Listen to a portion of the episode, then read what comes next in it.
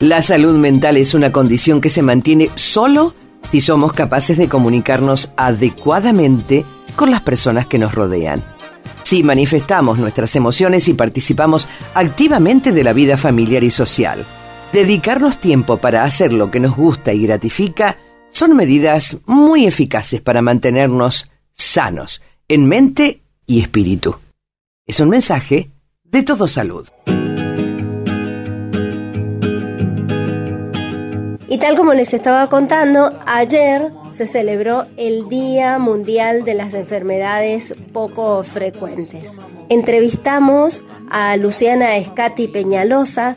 Ella está al frente de la Federación Argentina de Enfermedades Poco Frecuentes, FADEPOF, y esto nos decía respecto de este día y todo lo que desde ese lugar deben tener en cuenta en la contención de las personas con enfermedades poco frecuentes. Sí, el mayor foco de preocupación lo tenemos en el acceso efectivo al derecho a la salud de esta población, porque lo que vemos es que de modo sistemático, lamentablemente, los diferentes sectores de salud, la mayoría de los sistemas de salud no está preparado para dar las respuestas ¿no? que necesitan estas enfermedades, que son enfermedades que afectan a muy poquitas personas cada una pero que en su conjunto representan el 8% de la población, con lo cual estamos hablando de casi 4 millones de habitantes en nuestro país, que están distribuidos en diferentes provincias.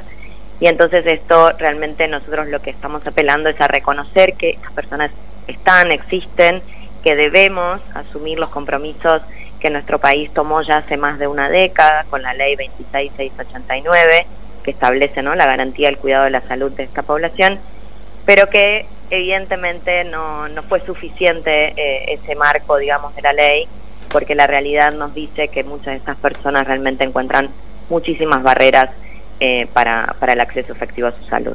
Y tal vez me quede algún domingo sin poderte ver. Sí, por suerte, eh, tiempo atrás uno lo que veía era que había una escasa cantidad de profesionales que se interesaban en estas enfermedades.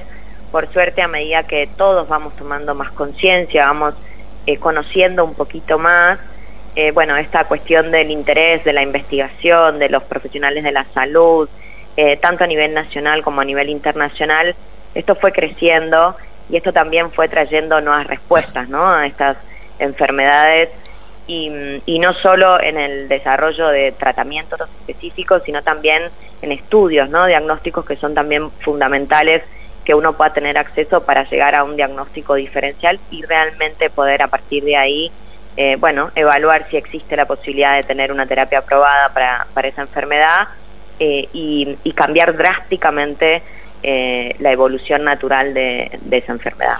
Pensando todo el día voy a enloquecer con la gana loca de prender. Nosotros desde la Federación reconocemos los esfuerzos que el Ministerio desde, dentro del Programa Nacional está, está haciendo. Obviamente eh, nosotros siempre somos críticos sobre esto en el sentido de que entendemos que podríamos acelerar mucho más todo ese proceso, principalmente porque las organizaciones de pacientes son las que tienen esa información eh, de modo directo, de, de modo muy concreto, eh, pero lamentablemente nunca logramos que el Ministerio tome la información que las organizaciones tenemos eh, para incluirla en esto de que sí ha empezado a implementar este mapa, digamos, de, recursos especializados.